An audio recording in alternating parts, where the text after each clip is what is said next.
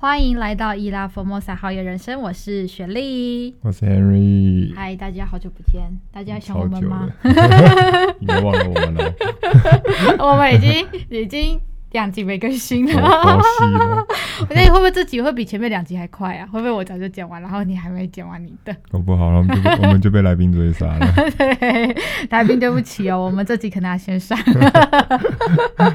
啊，我们呢这集呢我们要来录一个特别集。那这一个呢特别集为什么我们要就是突然插播进来？是因为我们去了五天五夜。多送一天关岛的哦，六天的马祖，所以呢，我们觉得这哎呦实在是太精彩了，一定要跟大家分享一下。所以呢，我们这集呢就来讲一下马祖。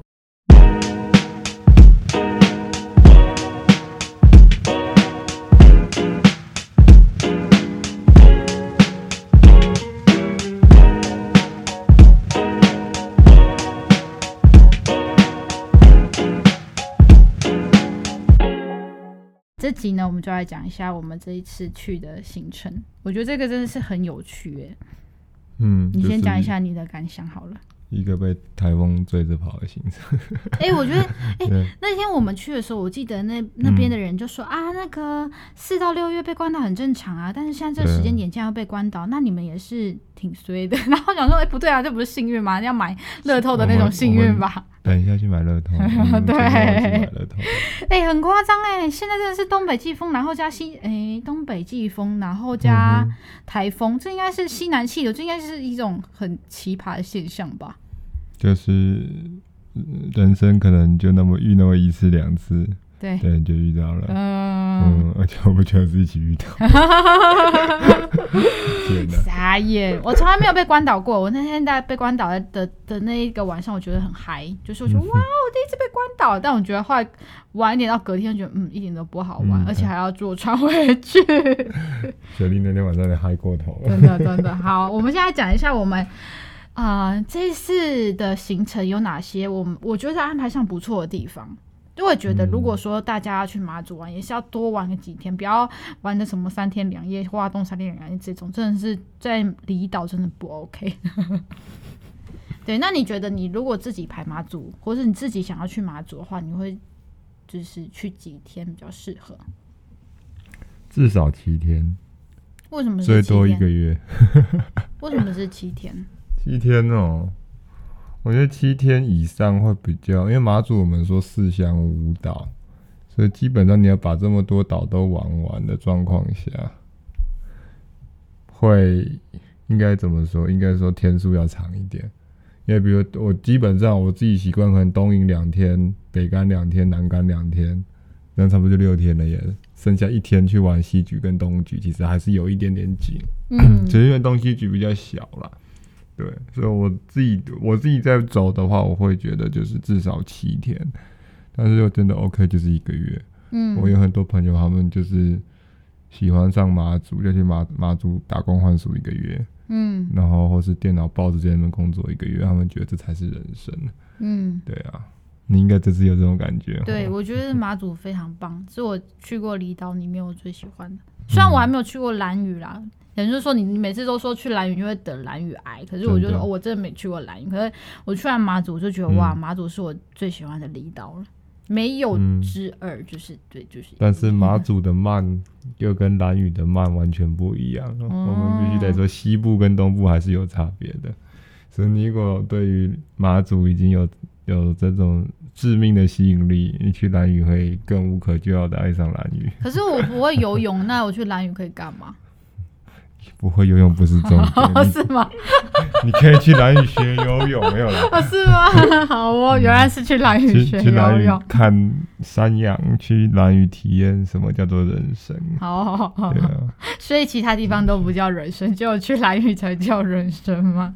就蓝屿会给你一个怎么说，很很彻底的改变嘛，应该这样说，嗯、对。因为它的步调真的是太神奇了，嗯，然后真的在那边生活会有一个很奇怪的魔力牵引着你，嗯，对，好，OK，嗯，那我们呢，接下来我们就讲一下，我觉得这次行程上，我觉得安排蛮好，因为我们其实算是一起出游，还有跟一些伙伴们这样子，嗯，那我觉得特别是我们那时候在这个规划这个路线上，我们不是全部的人就一个人负责整个行程，我们是两个两个一起搭配，然后呢当一天的岛主。那我们其实去的地方，我们去东引，然后南竿、北竿，原本有东西莒，但它被取，就是船班。没有开的关系就被取消了，所以我们东西局没去，那就去了这几个地方。那大邱也没去，就没有办法登岛，所以就是变成这样。但是那时候我们就是因为两个两个一组，就不用大家每个人都就是不用一个人去规划全部的行程，我觉得是一件很 perfect 的事情，嗯、哼哼就是真的可以，因为我觉得你也就是 Harry 你自己本身是那种就是排行程狂，就是你会希望到那边就是你会 hold 住全部所有。我以前也是这样，可我觉得。这一次就是有一种，就是别人就是设计好行程，然后如果他迷路了或者他导航错了，那当然就是好玩嘛，就大家一起出去玩，你完全不用思考，我觉得是一件很美好的事情。对啊，我不确定你也敢想怎么样，但我自己是觉得他还蛮棒，就不用做任何思考，然后他就讲一些他觉得有趣的故事，那我们就听他讲故事，我觉得这个是蛮不错的，这样子。嗯，嗯对啊，就是一个很 chill 的行程。嗯，对对对，难得的 chill，就是哇，完全放空。嗯、对，那这种那有一个好处就是那种放空也不是学不到东西，或者是无聊，因为他其实是有人帮你安排好，嗯、那你只是跟着他的脚步去放，就有点像是有一个免费的。领队导游带你去，但他说你的朋友他帮你做好这些功课，你就不用这样去带，我觉得是蛮不错的啦。人、嗯、对有个地陪在现场，对对对对对，这个蛮不错的。嗯、OK，那我们接下来要讲一下，嗯、呃，东引我们这是第一次去的第一个岛，就是我们一开始是从啊、呃、第一天我们是晚上出发，对对对。嗯、那现在因为基隆，我记得非常清楚，就是我们到那边的时候，然后还要快筛，我就觉得超奇妙的，就是我第一次看到一堆人，然后拿着就填单，然后进去快筛，然后就出来，嗯，对，就是很奇妙，被搓鼻子的 过程，嗯、好，反正就。就是他现在如果要去离岛，都要看一下他的一些规范。就是如果你有小黄卡，有些有小黄卡一季就可以过啊；有些就是如果你没有打过第一季，你就要快筛。那快筛你就要等一下，等如果你是阴性，你就可以登船；但如果没有的话，你就没有办法这样子。就要被送检疫所或者是饭店，直接关十四天。对对对，嗯、但所以这就是规范了，让大家注意一下。那我觉得。我们选择第一第一次就是去马祖用，呃，原本我们是设定应该说是船去飞机回，对，嗯、那我觉得船去是是让我有一个非常有趣的体验呢。但我不确定你是不是这样，嗯、但我其实我以前去离岛。呃，都是飞机比较多，很少是搭那么远航的船，然后又要在船上过夜，睡在通铺上。其实我完全没有这样过，嗯，对，所以我觉得那是一个很特别的体验。然后就是你会觉得好像在就是铁达尼号的那种嗯船舱里面睡的感觉。我不我不知道，但原来你是 Rose，不是不是不是不是不是，我是觉得就是你好像在想象那种。这这是船上生活的感觉，嗯、对。虽然我觉得在大游轮上跟那种嗯相对小一点的船可能感受不一样嘛，但就是在船上睡完全嗯挺新鲜的这样。嗯，好，那换你讲一下好了，因为你好像不是不是太喜欢搭船的人。对啊，这已经不是我第一次了，所以对我来说还好。哦、因为我第一次去马祖五年前，嗯，就是搭船。然后也好死不死船去船回。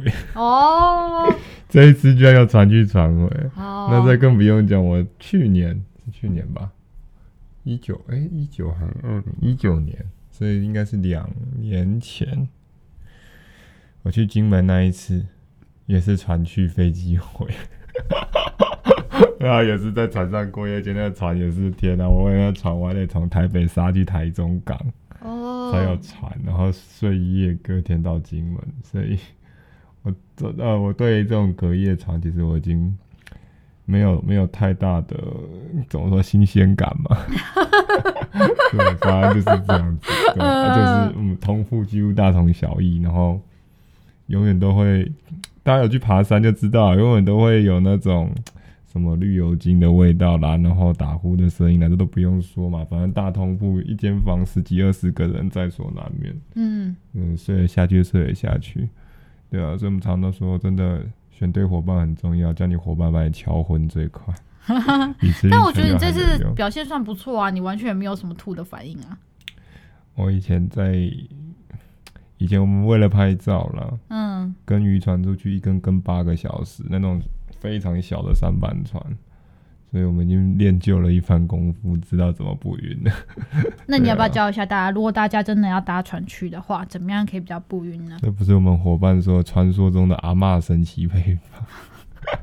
你说阿嬷的那个叫什么？祖传秘祖传秘方加沙那个叫什么沙龙帕斯？沙龙帕斯。他说沙龙帕斯要综合才有它的效果。那这个到时候是故事跟大家讲。我们要讲这个太有心了，我就在想象。民间很多说法了，有人说沙龙帕斯有用，有人说吃酸梅。对，嗯，那。呃，以我自己的经验呐，还有过去跟一些老船员们聊天的过程，其实我们一直都认为，就是不要待在船舱内，嗯，你要上到甲板去，你要看着远方，找一个你可以去，这叫什么？那个你可以去，呃，比对的一个地一一条线啊，就比如说你去看的地平线好了。当你看着远方，看得到岛，看得到地平线的时候，比起你在船舱内看着你的荧幕或者看着你的手机，你就比较不会晕。哦，嗯、这样讲还蛮合理的。是一个视视觉上面的一个方式，去避免你的小脑过度的平衡。对，嗯、所以我自己习惯是这样。所以其实我以前，我包括这次我也是啦，基本上我很少在船上睡，我基本上就是上去吹风，吹到真的两三点多太累了才下去睡，不然我几乎都待在上面。对啊，因为我觉得这样会比较舒服。嗯，睡船睡吃晕船药其实是没什么用的吗？你觉得没有什么用哎、欸？我坦白讲，因为我自己去那么多离岛，坦白讲，这一次这一次回来是因为真的浪大，所以这次大概是我人生第应该第二次还是第一次吃晕船药哦。以前我几乎都没有在吃，对啊。嗯。嗯，所以永远那个都是备着，然后永远都是给旁边的人用。对，你需要晕船药吗？对，我觉得、嗯、我觉得还好啦。我我是比较不习惯搭车，我搭车我连阳明山的路我都会晕车，嗯、就是很夸张。我已经走养德大道，就是那种最长长，然后完全不会拐来拐去的路，我还是会晕车。嗯、可是我在搭船，我只要吃，我那天好像也没有吃吃一颗吧。然后就完全平安度过，就觉得哇哦还不错，以后我应该多搭船。事实证明她是水女孩，不是山女孩。真 不行，我还是喜欢山。你要玩水跑，要开始学游泳了。好啦，那我们接下来讲我们第一个到达的地方就是东营啊，我觉得这地方真的很棒哎、欸，它应该是让我对于这个地方的开启。如果我第一天可能到的是南竿，我可能就不一定那么喜欢。马祖，我在想啦，可能。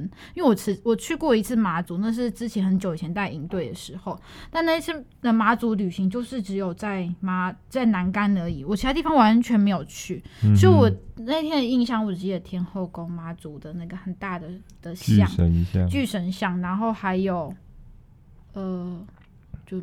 哦哦，还有坑道，嗯、就一堆坑道，就这样就结束了。就是我完全对马祖我没有一个，还有就吃了很多鸡光饼，就这样子。嗯、所以我就觉得我对马祖印象，我以为就只有这样。嗯、所以他到东引的时候，我我觉得来到这里就觉得哇，amazing，这地方很棒哎。对，好，我们现在讲一下东引的一些小历史，跟他为什么叫东引好了。嗯，好啊。呃，好，先讲东引，应该说东引。我们常就连当地人都说嘛，他们常被南竿人或是被其他马祖人笑说他们是离岛中的离岛。嗯，因为东引真的交通太不方便了啦，就是基本上你要去只有船一个选项，你要么从基隆坐六个小时，将近七个小时的船，要么从南竿坐过去也要两个小时的船，除非特殊因素或特殊天候，不然基本上。没有机会坐到直升机，他们是有直升机在飞，但是是很特殊的状况才会飞。所以东引，我觉得某种层面来讲，它的交通不便造成了它的美，跟造成了它的稀缺、稀有性还有特殊性。嗯，对。那东影这次你应该也感触很深呐。其实我回来的时候，因为我们又是南竿先到东影才回基隆。你应该印有印象，我那时候跟你说，我们那时候在东引的外海的时候，特别的晃，嗯，晃的跟那个 跟海盗船一样，嗯，对，因为东引附近周边就是因为它的地质还有它的呃一些海况，造成下面的呃应该怎么说洋流的扰动，所以造成东引这边的流非常的大，嗯，浪也非常的大，所以它的地名跟这也是有关系。它旧名叫东涌，水部在一个勇敢的勇。其实涌就是我们讲的涌浪，就是大浪的意思。就是这边的水流特别的呃不稳，对，所以这边以前就是大浪造成东引的交通不方便，对，那也因此啦，所以东引的名称就是这样子来的。嗯嗯，但是其实也应该这样说哈，就是说东引也是因为这些浪在搅动，造成了它另外一个特色的产业，就是钓鱼。嗯，对，因为这些扰动会把呃海底中的一些浮游生物啦、藻类等等带上来，带上来之后就会形成很多鱼群在这边群聚。所以东引其实我们常常讲是台湾爱钓鱼，你如果在钓鱼界里面，大概十之八九都会来东引钓过鱼啦。尤其现在这个季节，差不多呃每年的九月到大概十一月左右是东引的钓鱼旺季。所以你如果从基隆坐台马之星，你就会看到到处都是背着钓具，甚至好几个冰箱的人要去东引钓鱼。对，这是东引算是蛮特色的一个旅游活动。嗯嗯，对。啊呢？然后你还记得吗？我们就那时候在，呃，不管餐厅也好，然后住宿也好，常常找不到老板。嗯。然后一问之下，然后老板又去钓鱼了。嗯。所以就知道东引是一个。真的是一个钓鱼者的天堂。我觉得最可爱是我们每一餐吃饭的时候，然后老板，我们遇到两个老板娘，然后两个老板娘的先生都去，都很爱钓鱼。哎，也不是说很爱钓鱼，就是他们只能想办法找到食物的来源。我在想是不是这样，因为他们就是一个。就是你刚刚讲离岛这种离岛，他们小朋友都要自给自足、自力更生。因为他如果没有船送来菜、船送来东西，他们就要想办法在这边自己种出东西，或自己养些什么。嗯，那大自然最好就是有鱼嘛。那大自然最好就是呃，可能没有猪，你就要想办法养猪；嗯、没有鸡，就想办法养鸡。但是大大海就是有鱼嘛，就是最最好的来源。所以每一个人都要学习会钓鱼。那这些太太们呢，就负责在。煮饭招呼客人，然后先生们就要把鱼钓回来，然后煮给客人吃。我觉得很可爱。我因为每一个老板娘都讲同样的故事，我觉得、嗯、真的很奇葩。因为我们吃了两间餐厅，两、嗯、三间吧，对，他每个人都讲这样，我想哇，那真的是很特别。嗯嗯嗯。OK，然后我想要讲的事情是，就是我来到东影，就我们那些行程，其实我们还去了。我们我等下再讲，我们再讲景点，然后我们先讲一下就是东营跟西营，因为我原本完全不知道有西营这个地方，我是来了之后，然后就穿过了一个，嗯，应该说是鹿鹿连岛吧，或是一个嗯。填海造陆的地方嘛，算是吗？它是天然的岛屿啊，它是天然岛屿哦。后来盖了两座桥把它串起来。对啊，对啊，那个桥啦，就是那一座桥。嗯，它它不是叫什么中柱岛吗？还是那是真的一个岛？它叫中柱岛啊。哦，啊、那个那个桥就中中中柱岛。嗯，好，反正就是那个连过去之后，我才想哇，大大部分人都讲东引，可是从来没有人提西引哎。嗯，对啊，为什么？就是大家都说我们要去东引，要去东引，可是明明他们东引跟西影是一起，就在同一个，就是一个地方，只是有一个桥连在一起而已啊。因为他怕被你吸引。好了，Sorry，这段剪掉。哇呀，可恶，我不想接下去了啦，很烦呢、欸。好了，我不要那个。还好笑。OK，OK，OK，好好好，好啦，好啦。好，那我觉得你可以讲一下，就是这里的怎么样？就是他们的地理啊、环境啊，造就了一些他们一些特色的现象。对，嗯。我想一下怎么说比较好，应该这样说，呃，东引基本上是以东引岛了，但通常像像你说，就大部分人会把它统称，就是中柱跟西引都不一定叫东引岛，因为其实你就算到西引好了，西引岛最有名就是那个人定胜天碑，嗯，对，但是一般人也只知道那个是西引，然后一般我们常常在可能在一些怎么说观光行销的文宣上面。你会看到国之北疆，嗯，大家也会以为，也会都会说那是东引，但其实那是在西引，不是在东引岛。嗯、如果你真的要就地理位置来讲，嗯，等下简单来说，你去看东引地图就是这样，呃，右手边是东引，中间是刚刚讲的中柱岛，或是叫中柱体。嗯，因为它它现在那边放了很多肉粽角，就放了很多小波块。嗯，对，然后中柱岛旁边才是西引。对对，有有右至左就是东引、中柱、西引。对，那西引的部分，现在来讲，嗯，驻军应该还是比较多啦。嗯，嗯，东引也是，但是没有，应该没有西引来的多。嗯嗯。但是为什么吸引那么多人要驻军在那里啊？因为我们那时候去就是为了要看一个国之呃北疆嘛，国之北疆，我们光进去就看到就是阿兵哥拿着枪对着我，就站在门口，我就想说哈，这什么地方？为什么要这样？因为它是我国最北方的海域，哦所拥有的岛屿，所以你这岛屿如果被偷走或是被抢走的话，你就瞬间损失了将近三十海里的经济海域权。哦，所以他是为了要。哦，我懂。就有点像是，嗯、像是之前也是常闹沸沸扬扬的钓鱼台列鱼，或是日本人家冲之鸟礁，明明就是一个小岛，小到可能涨潮的时候头都伸不到一点点，但是为什么大家要抢？就是要抢它周边三十海里的经济海域。然后过去几年，中国大陆啊也好，菲律宾啦、美国啦，包含台湾在南海。也是动不动就打起来，动不动就是互相对渔船喷水或者是扣留，其实都是在抢所谓经济海域。嗯，所以为什么吸引会这么重要？因为相对来讲，它离备案应该是比较近。嗯，然后它所拥有的毕竟是国家最北边的领土，所以它的军事战略性是比较强、比较重要的。嗯，对，所以必须重兵把守。嗯。嗯，其实你没去到很可惜啊。其实西引不止国之北疆，那个三山据点是非常漂亮。嗯，对啊，那时候我那天的话又带了又带了两次，就带两个人去这样子。对，那那边真的是很美的一个地方。然后大家如果有去过那个那个叫什么呃阳朔或者是桂林，我们常常讲说，诶阳朔山水甲天下。嗯，然后什么什么甲桂林嘛，其实那边真的就很像这样，或亦或是有去过越南下龙湾，它那边的岛看出去就真的很像一个下龙湾，但从三山据点看是像一个下龙湾的岛，你从另外一面看，看起来像一只进伏的鳄鱼，因为我们是在那个鳄鱼的头上，对，那是三山据点那边看出去非常特别的一个，应该说景色吧。对，也是整个应该说整个西引岛我最喜欢去的地方。它刚好在整个岛的最西边，所以我们我以前去的时候，我们都会在那边赏夕阳，然后就带咖啡在那个凉亭那边喝，这样子，嗯，很值得一去的地方。好，留下遗憾就可以下次再去了。对，有有理由跟借口带你去。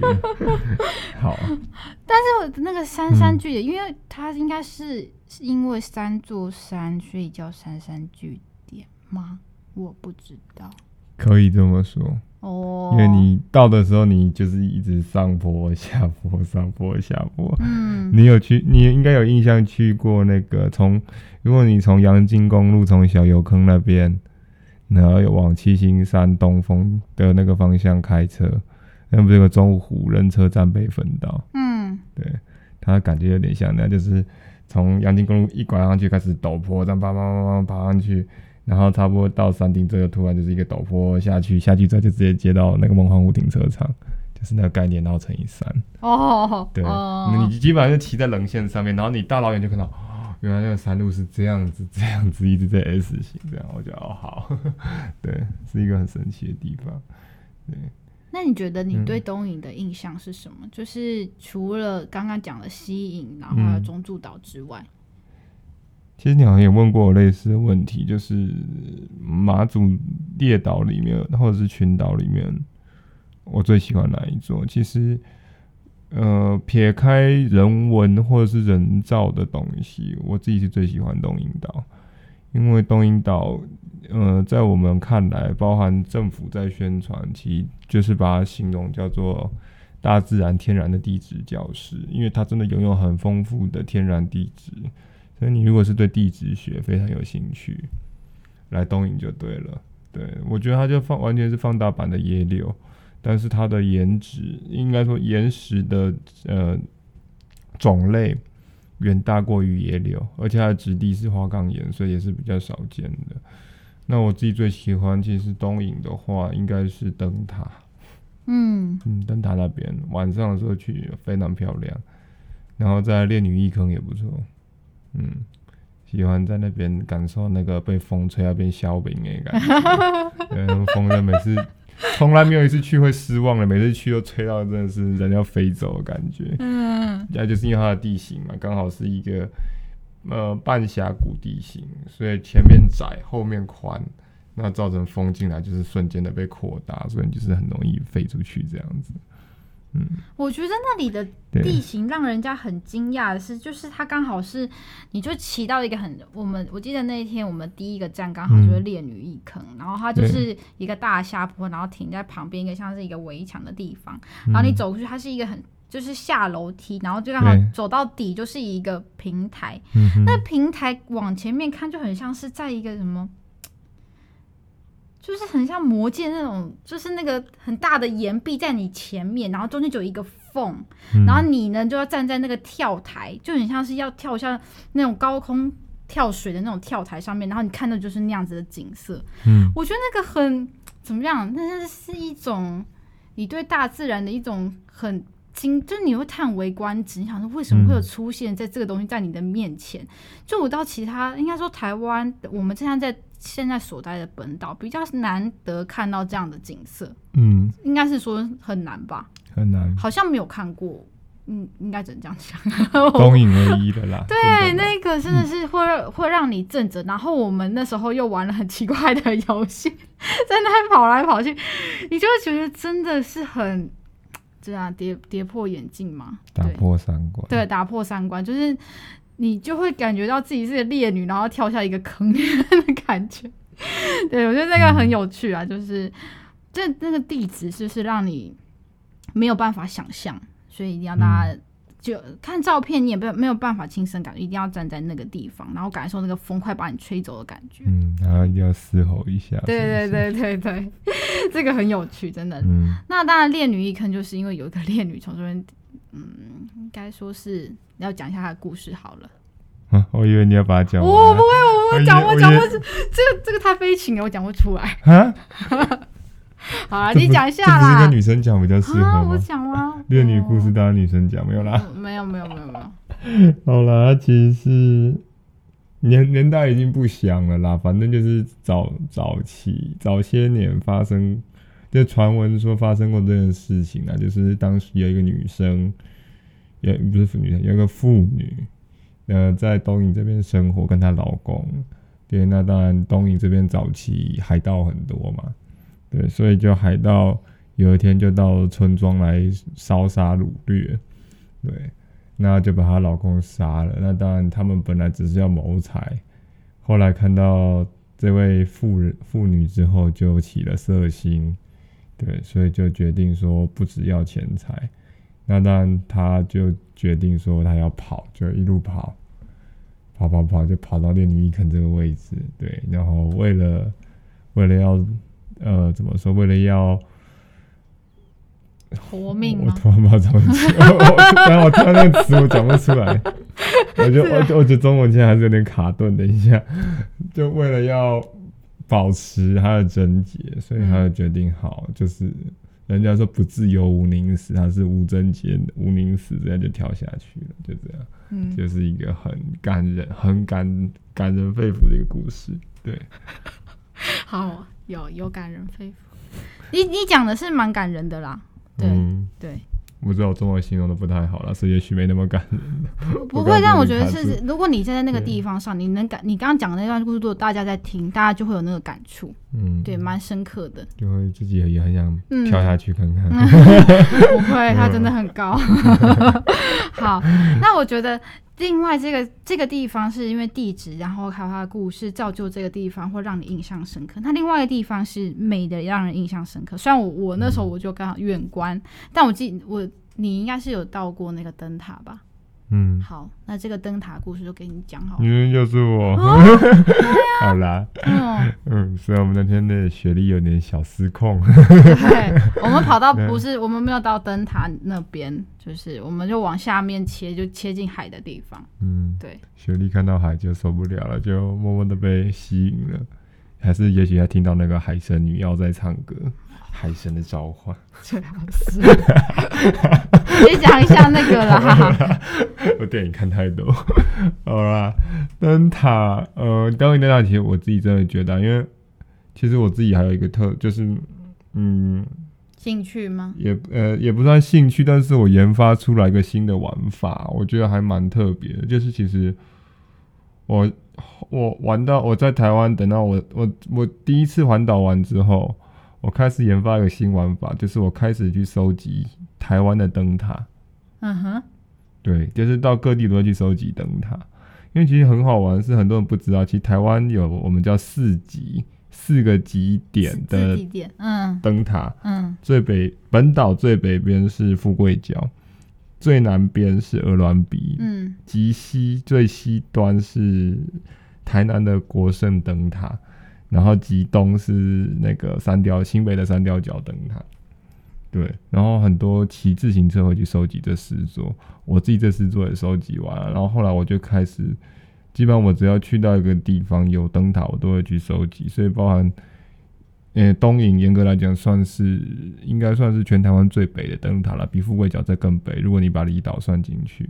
当然，澎湖也有一些灯塔，我之前也去收集过。所以，大家有兴趣可以去收集灯塔，这会是另外一个很好玩的方式。然后你拍回来照片，你可以串哦，真的可以串出一个台湾的形状。对，好的，这个是。你是说包含最北的，然后可以串出一个台湾形状？对，因为几乎各地都有灯塔，嗯，那个串起来会很好玩。嗯、对，然后就变成说，你可以另类。有些人喜欢集章，有些人喜欢寄明信片，我觉得这是另外一种很好玩的方法。对，因为你也借此，因为有些灯塔所在的位置，你真的就是压根，你今天不是为了这个灯塔，你也不会去。比如说像那个在在澎湖的最北边那个叫什么岛？呃，木斗屿，它就真的是一个应该我在想，应该不到不到五平方公里大的一个小珊瑚礁的岛，也是刚刚像刚刚说一样，涨潮基本上看不太到顶。它岛上就那么一座灯塔，是澎湖最北边的灯塔，所以很多人为了收集那座灯塔，就跑去这个木斗屿。然后其实它是一个非常漂亮，你我等下我们找照片给你看，那真的是非常漂亮的一个地方。对，好，你真是个奇葩人类。我听完这段故事，觉得很奇葩，好像好像扯太远了。不会，这很有趣啊。好啊，你你让大家有一个新的另类玩法，这不错，这不错。对，好，然后所以。东引灯塔其实我去过这么多灯塔，因为我自己是私心是大概最喜欢的啦。虽然我觉得它跟澎湖的渔翁岛灯塔有一点点像，也都是走这种欧式风，但是我觉得以视野来讲，还有以它的嗯，如果你去是蓝天白云的状况下，它真的是很漂亮。因为也有很多人称它叫做小希腊，对，因为它真的是位在一个山上，然后哦，应该怎么说？它是。背山面海，对，所以是一个非常漂亮的绝佳的地理绝佳地理位置。嗯，对。那其实这个灯塔当初会盖，我们就说就是在台湾发生的，其实比国际事件还更早的事件，就是台湾版的铁达尼号事件，我们叫苏布伦号。对，那很可惜，铁达尼号拍成了电影，我们苏布伦号从来没拍成过电影。也许如果之后哪一天它跟斯卡罗一样被拍成电影，我们就。会比铁达尼号还热卖，嗯，对。那苏布伦号事件发生在东营这边，也是因为发生了这件事情之后，才促使当时的官方决定要去建这个灯塔。因为我们刚刚讲了嘛，前面有讲到东营的附近的那个呃海浪海象是不太好的，是一个非常波涛汹涌的地方。对，所以当时其实呃苏布伦号事件发生在这边，就是当天是起浓雾的。起浓雾在马祖就是一件非常稀松平常的事情，所以我们为什么常常说去马祖送关岛？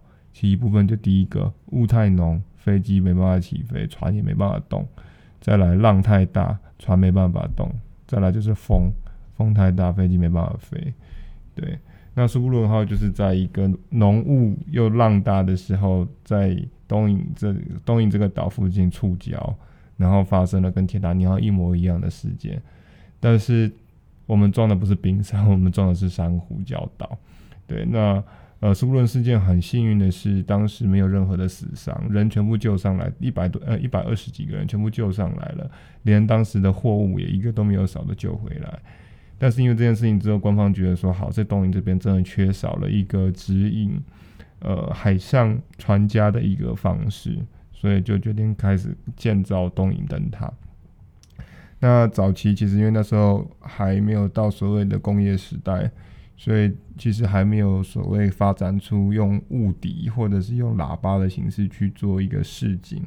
那在当时的灯光技术也还不够，呃，应该说还不足制造出足够的流明数去照明的时候，当时就决定先用大炮的方式。什么是流明数？流明数就是，呃、欸，一个灯泡的亮度。比如说我们现在前面的摄影棚灯，好了，嗯、我流明数调越低，它灯就会越暗，暗到你看不到。但是流明数够高，它就会比较亮。当然，除了流明数之外，很重要的是它的透镜要能把这个光再扩散出去。嗯，对。但是流明数是一个去评估，呃，应该不是去评估，去计算一个灯。泡的亮度的一个方式，所以你不是瓦哦，呃，瓦数是是它一部分，但是流明数它只能指光亮的部分，瓦数基本上是它后面的电。嗯，对，所以你如果去外面买灯泡，或者是其实你有去买过手电筒或者是头灯，上面都会有流明数。嗯，它好像是 L M 嘛，我记得缩写是 L M。嗯，对，然后你看那个，你就可以大概知道你这只手电筒买回来，看可以打多远，是可以打到。哦，十几二十公尺外都有人看得到，还是就可能只打一公尺、两公尺？对。那我想问一个问题哦，嗯、因为你之前不是有学过船吗？那你怎么看那个灯塔它给你的指示啊？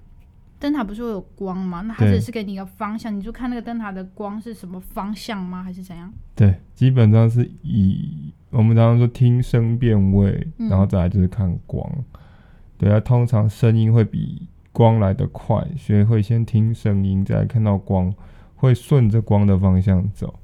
因为其实在，在呃，我有点忘记你那时候我们去或是回来的时候，你有没有？你那时候晚上在海上的时候，你有没有上到甲板去看一下外面？嗯，我有在甲板一下下。嗯，其实船，因为我们船是有开灯，所以船是亮的。对。但是你可以想象一下，当间。整个船是关到暗的，都没有灯的时候，你四周是一片漆黑。对，那在这四周一片漆黑、黑暗的状况下，我们就会产生所谓，它有一个专有名词叫做空间迷向。嗯，空间迷向其实不止发生在船啊，所以一般船不太、欸、不一定会讲，但是你如果是做空军的，一定会讲这个空间迷向。就是当你在一个全黑的世界或是一个环境底下。你会瞬间迷失方向，不知道怎么辨识哪里是北，哪里是东，哪里是西，哪里是南，所以你找不到地方，因为怎么看放眼都是黑的。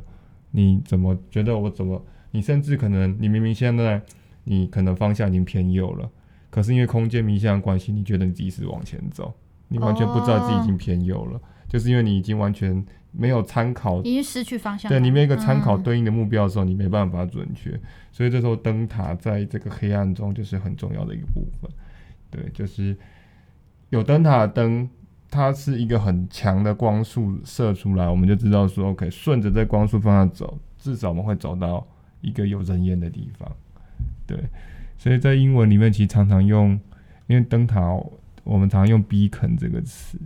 嗯。嗯对，其实就是说，比如说，呃，他们我们常常用灯塔来形容，就是说你点亮我的人生，就是 You are the beacon of my life，就是等于是你是我生命中很重要的灯塔，因为你在我迷失的状况下，引领着我走出这个黑暗的低潮。哦，对，所以其实灯塔的英文跟人生也是有一点点关系。哇，我们今天有一个很棒的 ending，好像扯太远了。不会啊，就是有。那我我再问一个问题哦，嗯、所以呢，通常呢，如果你看到灯塔之前会听到声音，是不是？嗯、就如果要辨别方向的话，应该会先听到可能雾笛的声音，然后才会看到灯塔、欸。也不一定要看每一个灯塔的习性不一样，那我们通常会找啦，会先找灯，然后再。嗯，我不确定这个，你可能比较少看到。你如果之后有机会出去坐船，晚上的时候，也不管是出港或者是进港，你会发现在港口的最外围的海堤。会有一只红色的灯塔跟一只绿色灯塔。有有有有有哦，那是方向的吗？对哦，这是代表了右边跟左边，这是固定统一国际统一规格，就是红色跟绿色。所以你只要看到红色跟绿色，你就知道你要怎么走了。嗯，什么？就为什么怎么叫怎么走？我有点忘记确切的，我怕讲错。但是基本上，假设今天有红色代表是右边，绿色代表是左边。那你进港的话，你就是要靠着绿，诶、欸，靠着右边走，对，oh. 所以你就是沿着那个颜色灯塔走，你就不会走错啊，不然你就会撞在一起。哦、oh.，对，所以它是一个方向性在。原来如此，哇，这一集真的很有知识性诶，问了一些原本没有要讲的东西。好啦，那接下来讲一些开心的，好了。好，讲一下我们最后的几个点，就是我们还有去，嗯、还是你想讲一下灯塔？你灯塔讲完了吗？讲完了吧，看你还有什么想问的啊？灯塔我觉得很不错，虽然我没有看到他的 样子，你有看到照片就好。有，没有看到照片。对啊，对。那我、嗯、我我这边我就讲这，等我下次看到灯塔的时候，我再跟大家讲，就是下一集补充。就是下一次他又忍不住往下跑了。好、嗯，然后呢，我们讲一下最后一个，应该算是我们早上上午行程的最后一个点，我们去了一线天。嗯、那那个点也是。蛮特色的，就是它其实也是在一个山壁的，应该是说那个应该说海石海石洞吗？那是洞吗？那海石洞，嗯，应该这样说，应该叫海石崖呀。嗯，对，因为它没有，它完全被。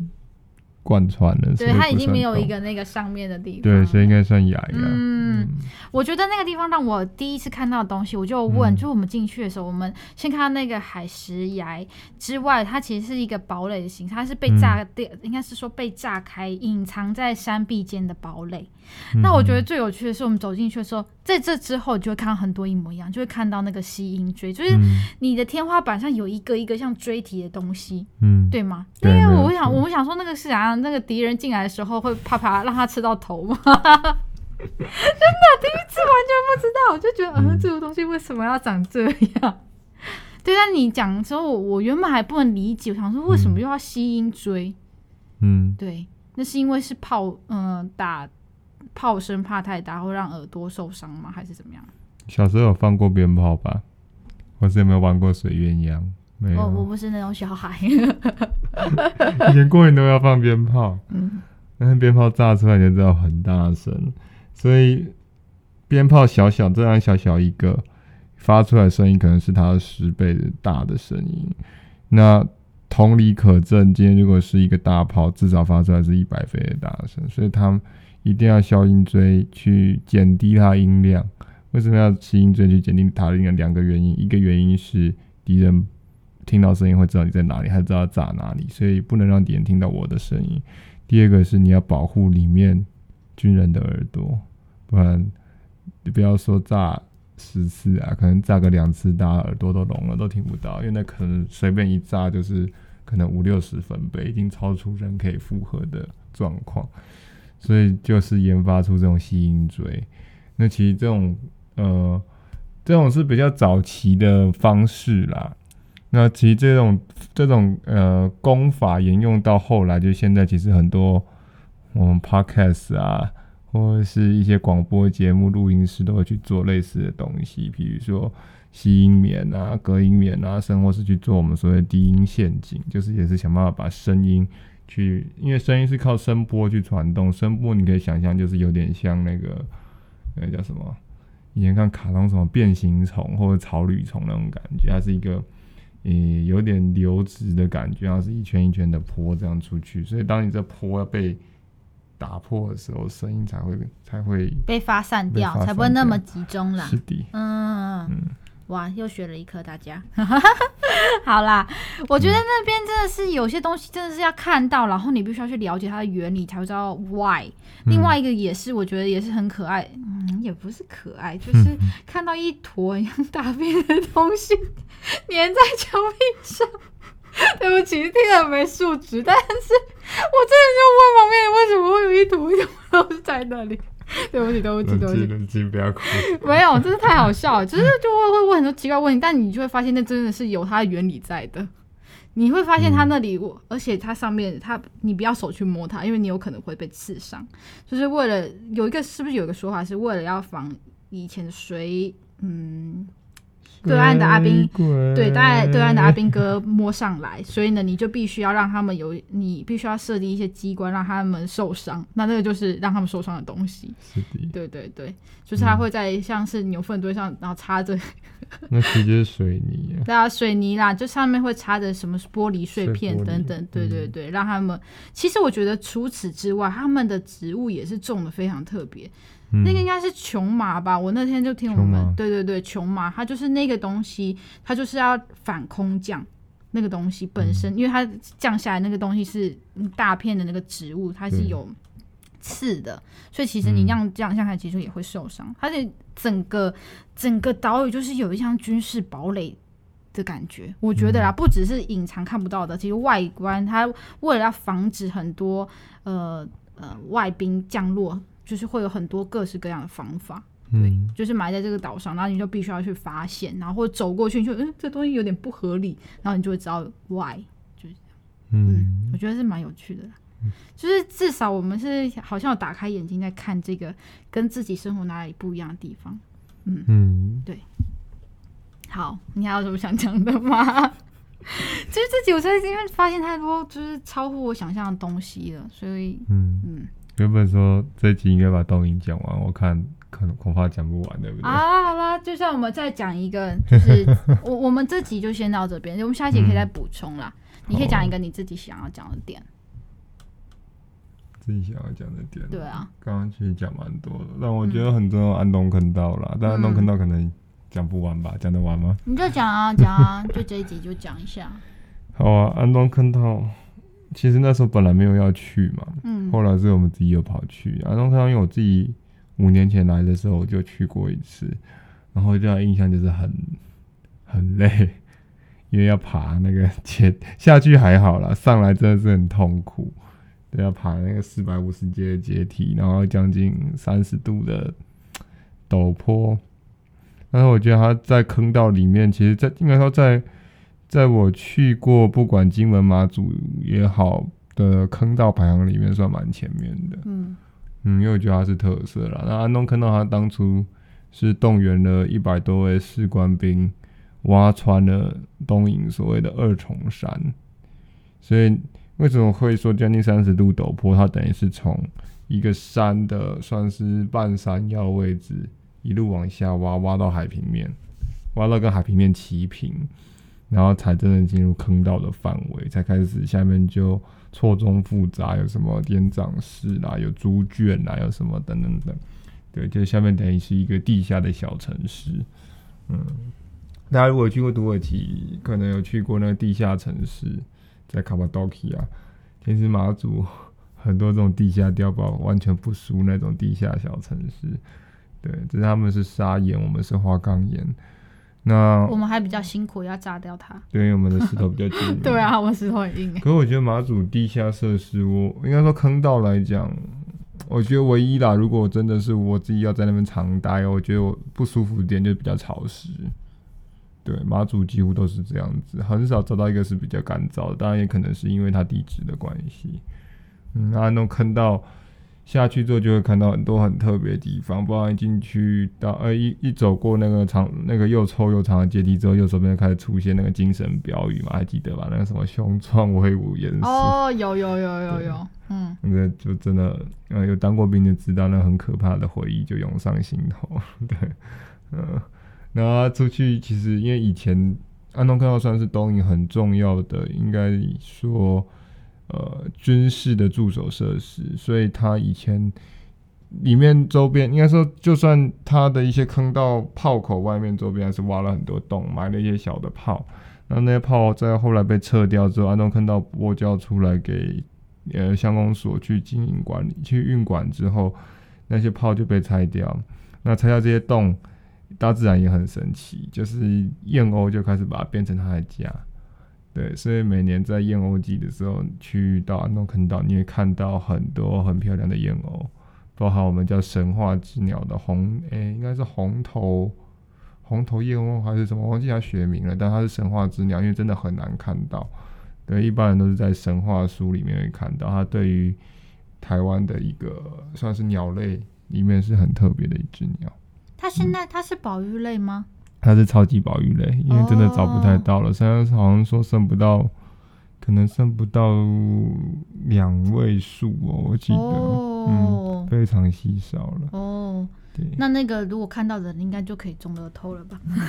没有啊，我只觉得对，我们去努力看看，找找看。嗯、OK，好，我觉得今天的这个就是还有很多，还有很多就是马祖的故事，因为我们在那边有遇到很多有趣的人，就像我们中午遇到的那个自己猪自己养、自己菜自己种、自己鱼自己钓的老板娘，然后晚上也是就是当。把高粱当水喝的老板娘一样，嗯。嗯、就是我觉得我们都在那个地方，然后他那些人就是跟你聊天，跟你讲他们的故事，讲这边人发生了什么东西，就他们的日常，他们都会很、嗯、很热情的分享给你，然后就觉得哇，这地方真的是好淳朴、好可爱，然后每个人都真的是算很热情吧，尤其知道你被关了，说啊正常啦的时候，就觉得这些人真的是很好笑，很乐天的，对，很乐天，嗯、因为其实很多时候就会发生在。太多时候被关倒，然后你突然又要回去，所以你很多东西都取消。那那些老板们好像也习以为常，就是哦，你今天要来，好，我就开，我刚好开店，那你就来吃。然后如果你不来，那我店就关了。这样，嗯，就是你就觉得哇，在台北怎么可能这种事情发生？嗯、就不可能啊，直接开吗。对啊，就是很多东西都难以想象。嗯，那我觉得最后。我想讲一个，就是我们后虽然后面想讲，但我不确定我们有没有时间。就是我们在南竿遇到一个，我们去刺鸟咖啡嘛，认识曹局长，嗯、就是那个刺鸟咖啡应该算老板吧，嗯、是吗？是，是老板吧？是啊。对，然后那天我们刚好跟他聊到天，然后他讲了一句话，我觉得是，我觉得还蛮蛮打动我的。他说他为什么想要待在马祖，不想待其他岛？他说其他岛都很平，像那个。澎湖最高山是什么？嗯，呃、天，哎、欸，是天台山。反正就是一个，其实也不怎么高。嗯、但是他说他为什么要来马祖？他说马祖的路你走过就知道，高高低低，就是起起落落，就很像是人生一样。你就是要有大起大落，那才叫做人生。